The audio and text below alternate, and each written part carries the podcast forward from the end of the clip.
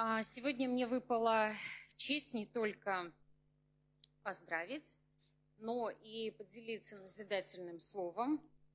Вот, поэтому пусть Бог благословит меня.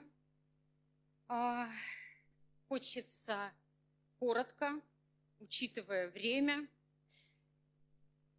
наш э, день, вот этот субботний, для кого-то он был рабочим, для кого-то это был день подготовки.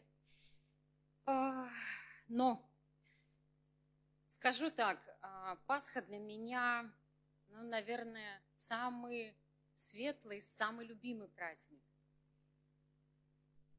Если кто-то завтра рано проснется, потрудитесь, выйдите на улицу, посмотрите.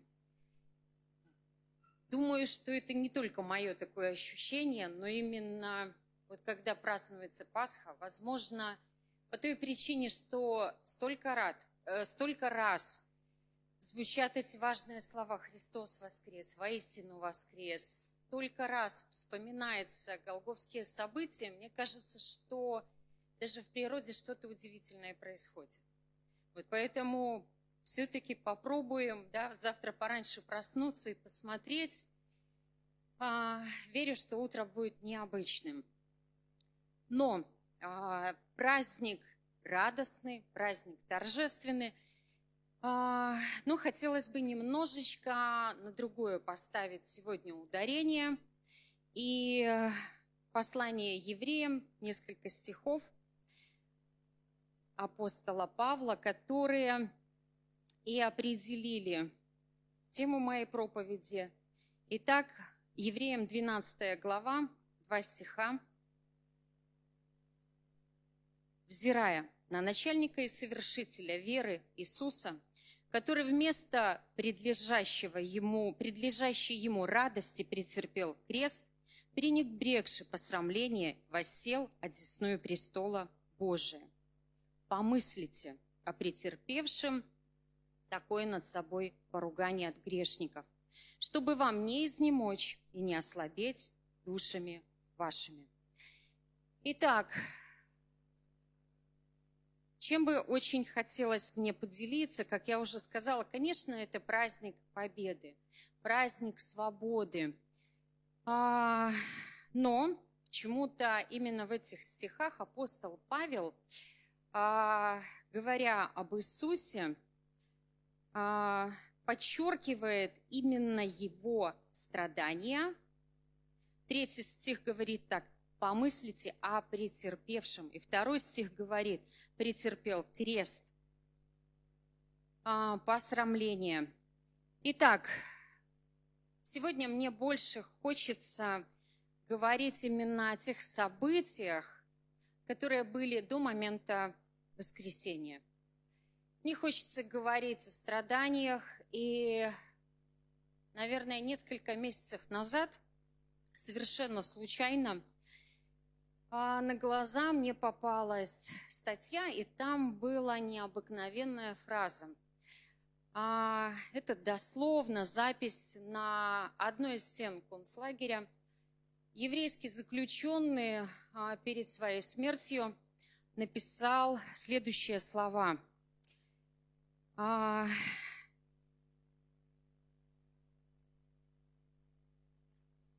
Чтобы не ошибиться, вот – если Бог существует, ему придется умолять нас о прощении. Страшно, правда? А, я прочитала, конечно же, мысли завертелись, мне захотелось узнать немножечко больше о судьбе этого человека.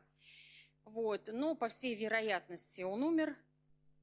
А самое печальное, да, что можно увидеть из этого текста, скорее всего, в существование Бога он не верил.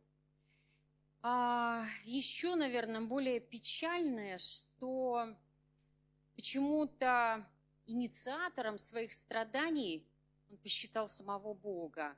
И, к сожалению, я думаю, что а, погибнув, умерев он и еще множество людей, они таки не узнали, кто был виновником всего, почему все это произошло, что на тот момент происходило в политике. Это на сегодняшний день уже читаю историю, мы ну, можем разобраться. что же там было. Но эта фраза а, закрутила внутри меня а, ну, какой-то хороший процесс. Я стала размышлять. Вы знаете, что я обнаружила? Что, ну, скорее всего, не только ну, в то время, а, скорее даже сейчас меньше и меньше нам хочется думать о страданиях. Вообще эта тема становится менее и менее популярной. И только попадая в какие-то тяжелые обстоятельства, знаете, что мы начинаем делать? Мы начинаем думать, а где же Бог? А где же Бог? Почему так происходит? А, если а, в Google вбить а, такой запрос, где был Бог во время катастрофы, то оказывается, по-моему, 144 тысячи есть а, дискуссии ответов на этот вопрос. И это хорошо. Для современного общества это только на иврите. Это хорошо. То есть о чем это говорит? Современное общество, современный человек, ну, открыто, откровенно уже давно поклоняется вещизму, материальные ценности становятся, ну, чем-то первостепенным. Меньше всего современному человеку интересно размышлять о существовании Бога, о какой-то сложности бытия. Итак, о чем сегодня мне хочется говорить? Конечно же, мне очень хочется говорить о страдании самого Иисуса Христа.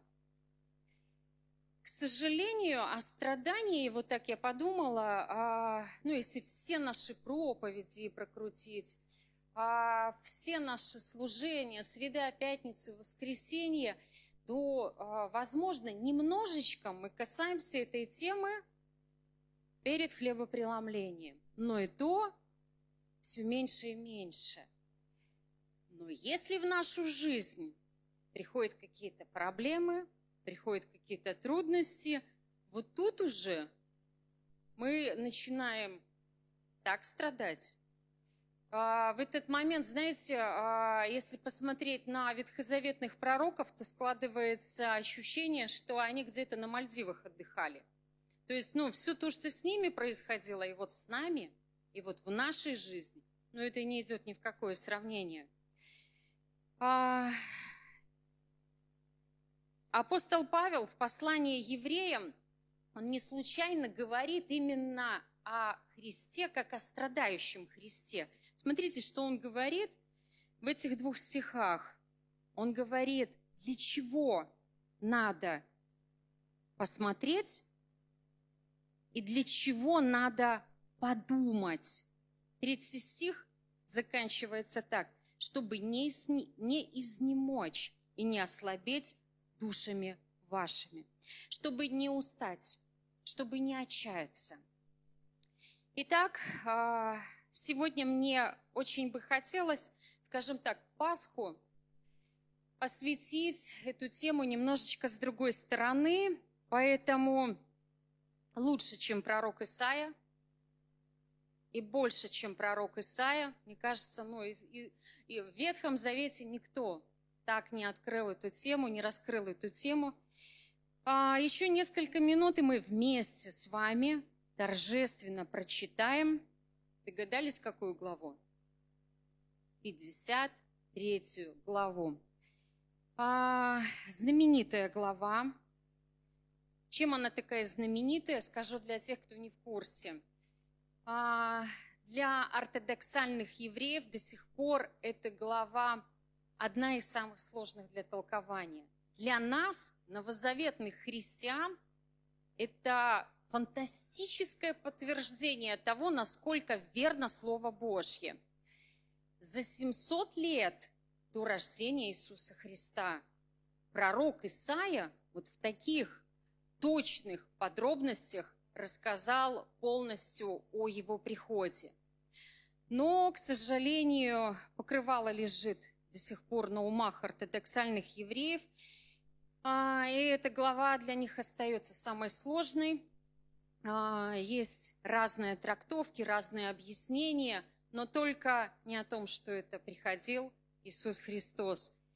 Итак, Исаия 53 глава. Мы будем читать. А, прежде чем я вас попрошу открыть свои Библии, я попрошу нас всех встать.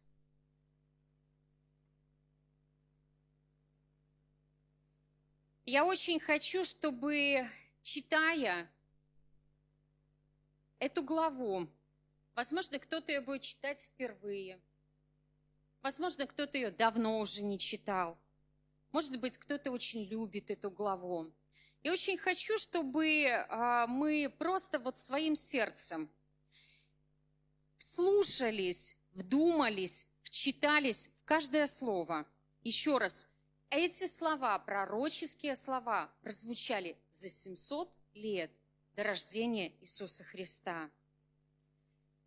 Кто поверил слышанному от нас, и кому открылась мышца Господня? Ибо Он взошел пред Ним, как отпрыск, и как росток из сухой земли. Нет в нем ни вида, ни величия. И мы видели Его, и не было в нем вида, который привлекал бы нас к Нему. Он был презрен и умален пред людьми, муж скорбей и изведавший болезни, и мы отвращали от него лицо свое. Он был презираем, и мы ни во что ставили его, но он взял на себя наши немощи и понес наши болезни. А мы думали, что он был поражаем, наказуем и уничижен Богом. Но он изъязвлен был за грехи наши и мучим за беззакония наши. Наказание мира нашего было на нем, и ранами его мы исцелились. Все мы блуждали, как овцы. Совратились каждый на свою дорогу, и Господь возложил на него грехи всех нас. Он истязуем был, но страдал добровольно. И не открывал уст своих, как овца, ведь он был он на заклане и как агнец пред стригущими его безгласен. Так он не отверзал уст своих, от уз и суда он был взят. Но род его кто изъяснит? Ибо он отторгнут от земли живых, за преступление народа моего претерпел казнь. Ему назначали гроб со злодеями, но он погребен у богатого, потому что не сделал греха, и не было лжи в устах его. Но Господу угодно было поразить его, и он предал его мучению. Когда же душа его принесет жертву умилостивления, он узрит потомство долговечное, и воля Господня благоуспешно будет исполняться рукой его. На подвиг души своей он будет смотреть с довольством. Через познание его он, праведник, раб мой, оправдает многих и грехи на себе понесет. Посему я дам ему часть между великими и сильными, будет делить добычу. За то, что предал душу свою на смерть и к злодеям причтен был, тогда как он понес на себе грех многих из-за преступников, сделался ходатаем. Аминь.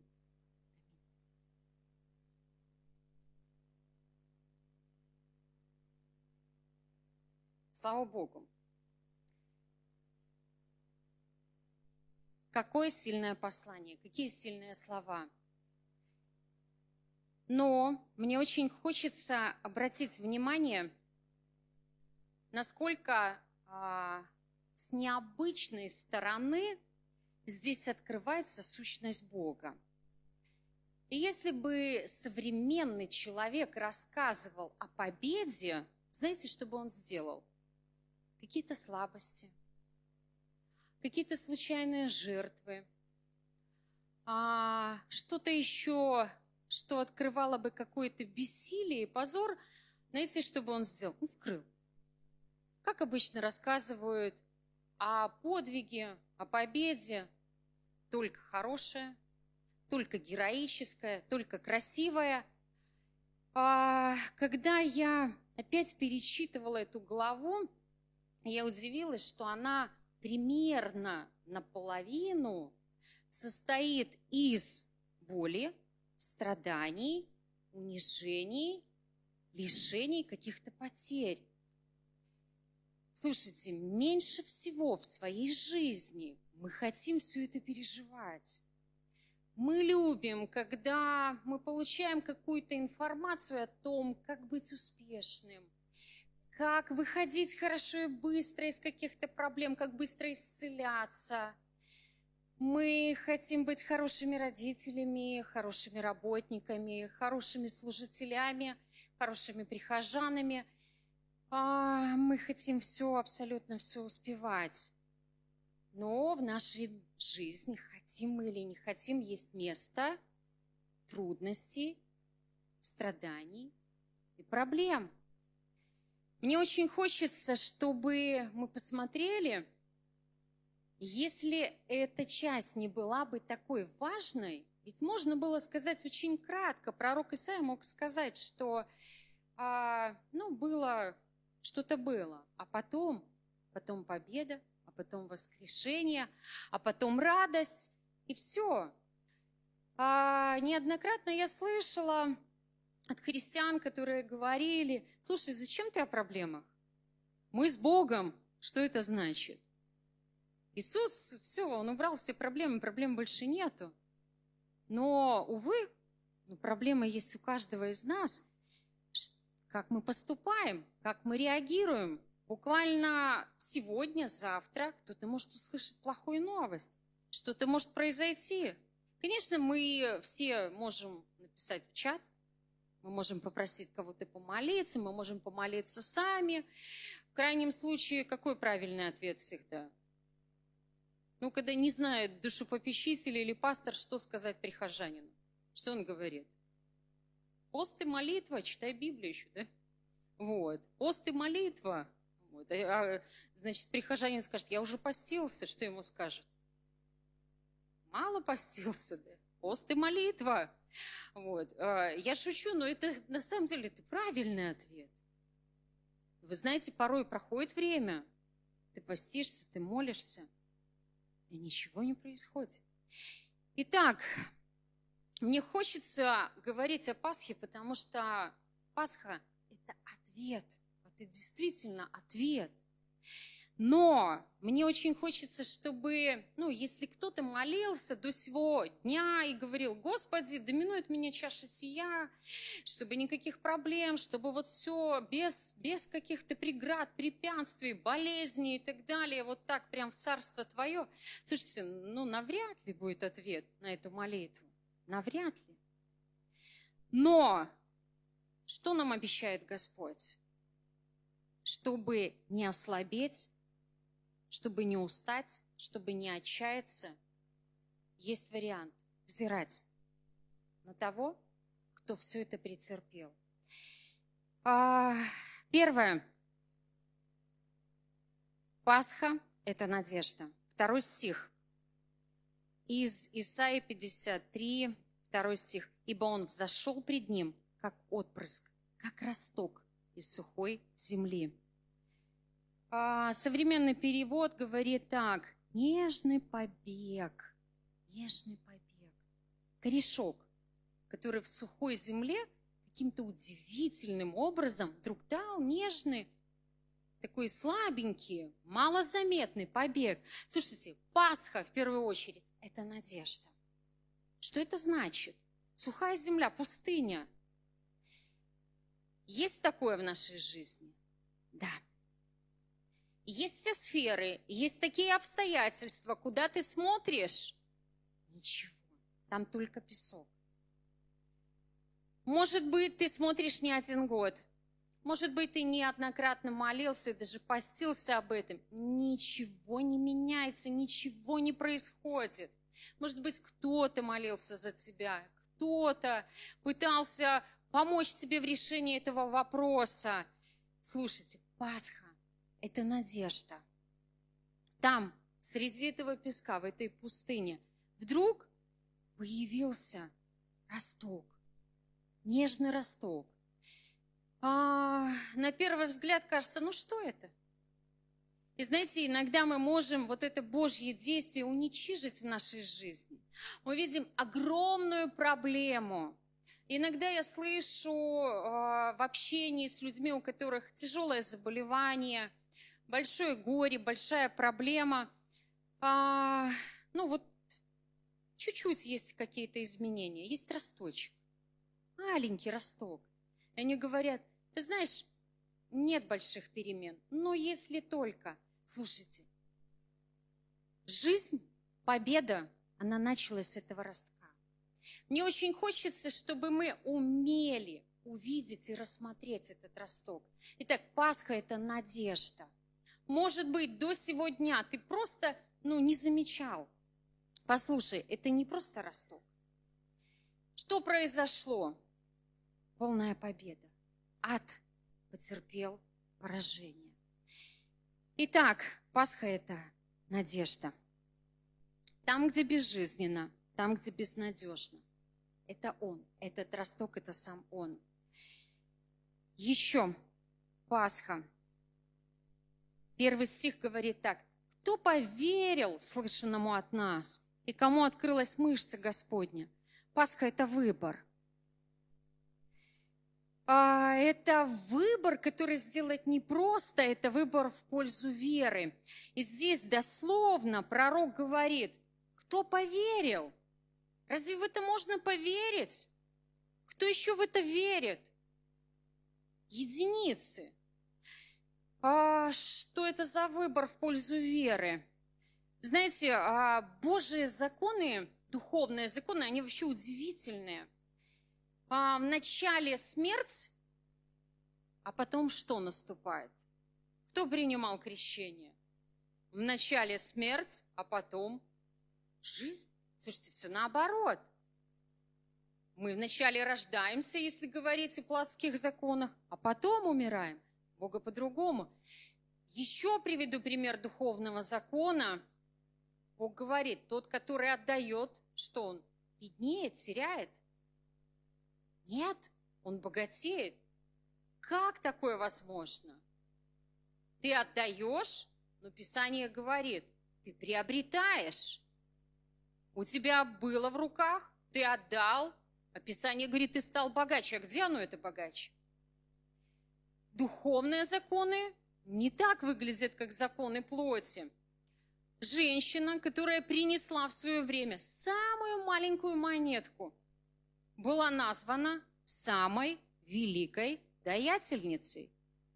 Иисус в это время пристыдил богачей, которые ну, я уверена, что там такие тугие кошелечки, набитые монетками, а, ну, наверное, так демонстративно опускали а, в ящик для пожертвований. И вдруг женщина, которая принесла самую маленькую монетку, Иисус поставил ее в пример. А, еще один пример, когда еще одна женщина просто пыль, в грязь пролила драгоценное мира. Помните эту историю? Сколько людей тогда чесали затылок и, ну, если совсем грубо, на нашем современном сленге, как они сказали про нее? Можно сленгом выразиться? Лоханулась. Не говорите таких слов. И даже не думаете так. А про себя так иногда говорите, ну я и лоханулся. Нет? Про себя говорите.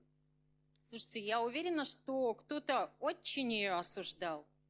И вот лучшего слова они просто не могли подобрать, когда они смотрели на эту женщину. Они говорили, ой-ой-ой, какие траты.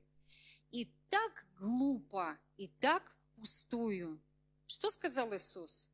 Иисус сказал, ребята, не переживайте мира не пропало. Драгоценное масло, оно не было потрачено напрасно. Что Иисус пообещал? Он сказал, где бы не проповедовалось Евангелие, обязательно история об этой женщине, она будет упоминаться. Итак, Пасха – это выбор. Знаете, у нас постоянно есть вот этот выбор либо по вере, либо второй вариант по плоти. Есть выбор этот. Я вчера спросила, на что вы настраиваетесь, что вы ждете от Пасхи. Я сказал, мы никого не осуждаем. И кто-то говорил, да я жду просто праздника. Слушайте, ну хорошо это. Хорошо, праздник. А, ну, я уверена, что далеко не все люди пойдут в этот а, вечер или завтра употреблять спиртное. Я не про нас, нет, нет, а про людей, которые не пришли сегодня сюда. Вот. Э, не все будут употреблять спиртное. Кто-то проведет хорошее время в кругу семьи, а, кто-то на природе, а, ну так тепло, весело, кто-то встретится с друзьями, может, кто-то подарки подарит. Ну, казалось бы, хорошо-то как. Слушайте, но я еще раз хочу сказать, Пасха – это выбор. И мне бы очень хотелось, чтобы мы не просто хорошо, тепло провели время, не просто вкусно покушали или кого-то угостили чем-то вкусным, хотя все это тоже весьма хорошо. Мне очень хочется, чтобы мы понимали, Пасха – это выбор. А, сделайте, пожалуйста, уже сегодня какой-то шаг в вере. Может быть, давно вы смотрите на какой-то вопрос уже плотскими глазами. Может быть, давно духовные законы вам показались ну, сомнительными. Еще раз напоминаю, Пасха – это выбор, который сделать непросто. И пророк Исаия говорит, кто поверил слышанному от нас? А, еще один момент. Пасха – это верность. Мы читали с вами Евреям 12 главу, а 11 глава, 12 начинается с того, что вокруг нас есть облако этих удивительных людей, этих свидетелей. А 11 глава, знаете, чем заканчивается? Что эти люди так и не смогли увидеть, потрогать, ощутить то, чего они ожидали, то, во что они верили. Слушайте, Пасха – это верность. И вот сейчас мне очень хочется, чтобы, думая о страданиях Христа, думая о том, что происходило там, на Голгофе, знаете, чтобы мы на какой вопрос ответили? А, смогу ли я остаться верным, если будет не так, как мне хотелось бы? Если не так, как я распланировал будет в моей жизни. Человек, о котором я вспомнила в начале своей проповеди, ну, как я думаю, это был человек, не знающий Бога, поэтому он дерзнул сказать так, что если бы, если Бог существует, если он все-таки есть, то ему придется попросить прощения. Это далекий от Бога человек. Но, к сожалению, у нас христиан, когда мы попадаем в какие-то очень тесные обстоятельства, ну, может, не совсем такие дерзкие речи, но слова ропота, сильного огорчения, что-то такое происходит с нами. Итак, Пасха – это верность. А, мне очень нравится, что и вот эти истории этих людей – и следующее заключение, а, которое сделал апостол Павел, второй и третий стих, которые мы читали, стоят совсем рядышком. В начале истории этих людей, через что они проходили, что с ними было. Потом очень кратко а, те, которые не вошли, те, чьи имена не упомянулись, но и там перечисляется, что же было в их жизни. И дальше говорится, но они остались теми же. Итак, Пасха – это верность. Еще раз, сегодня мне очень хочется сказать, знаете, у всех у нас есть моменты, когда так хочется опустить руки. Есть моменты, когда ты начинаешь колебаться. Есть моменты, когда отчаяние больше, чем веры. Апостол Павел говорит, слушай, именно в такое время опять и опять не о себе думай. Знаете, что с нами происходит? В этот момент, а, ну, самый большой страдалец это кто? Ну, конечно, я. Правда? Даже жертва Христа, его страдания, они просто меркнут, тускнеют. Уж как мы-то страдаем. Уж мы-то через что проходим. Господи, дела тебе до меня нет. Апостол Павел говорит, выключ этот синдром жертвы.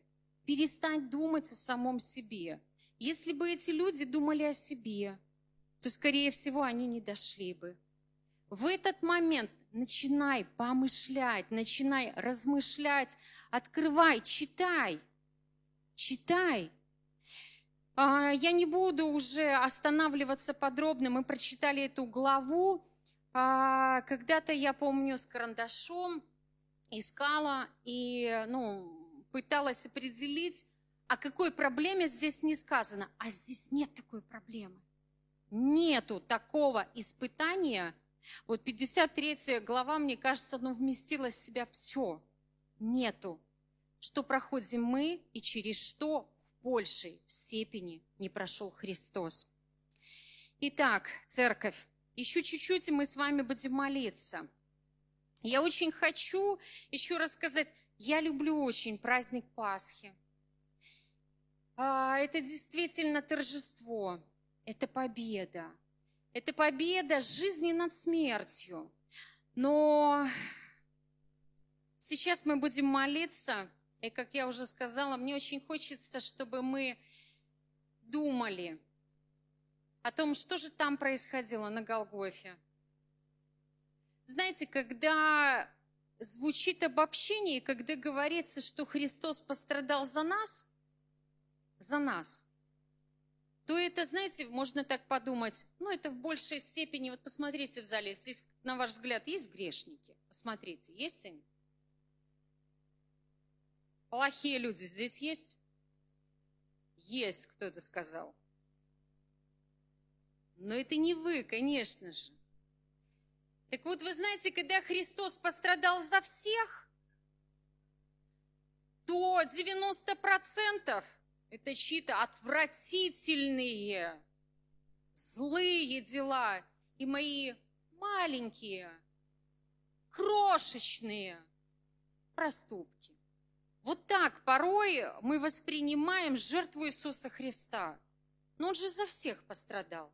Знаете, мне очень хочется, чтобы, думая о Его страданиях, мы понимали мои грехи, мои беззакония. Это за меня было сделано. Мы будем молиться. Впереди еще хлебопреломление.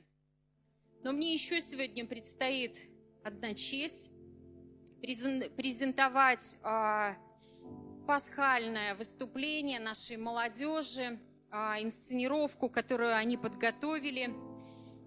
Действия, которые вы будете видеть, а, знаете, они будут разворачиваться, ну, на наш взгляд на земле – когда уже нас с вами не будет. И я скажу, слава Богу, что к тому времени нас с вами здесь не будет, потому что это, наверное, будет очень страшное время.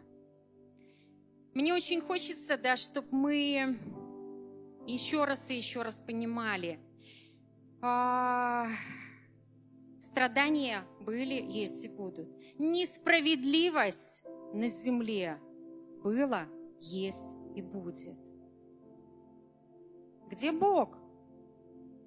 Так часто спрашивают неверующие люди. Верующие люди, знаем ли мы ответ? Где Бог? Когда приходят страдания, когда приходят болезни, когда приходят проблемы. Итак, церковь, мы будем молиться. Давайте встанем.